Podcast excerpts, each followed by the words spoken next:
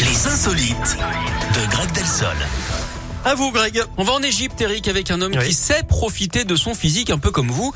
Celui qui se fait appeler Am Baby 80 est en train de faire un carton sur les réseaux sociaux, notamment a sur comme TikTok. particularité? La raison, Eric, c'est qu'il ressemble à s'y méprendre à Kylian Mbappé. Du coup, Ah ouais? ouais, ouais, il s'amuse à se promener dans la rue avec un maillot de l'équipe de France ou du PSG. Et forcément, les gens lui demandent des photos en pensant qu'il s'agit vraiment de la star.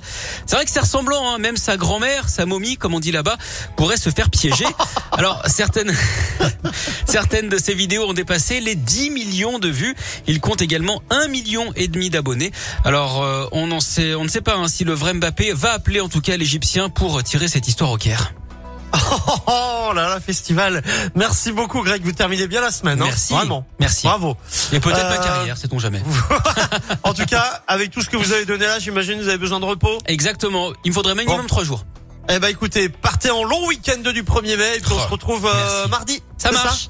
Avec Salut plaisir. Greg. La suite avec Vianney Mika, Keep It Simple et Jay-Z Alicia Keys pour Empire State of Mind.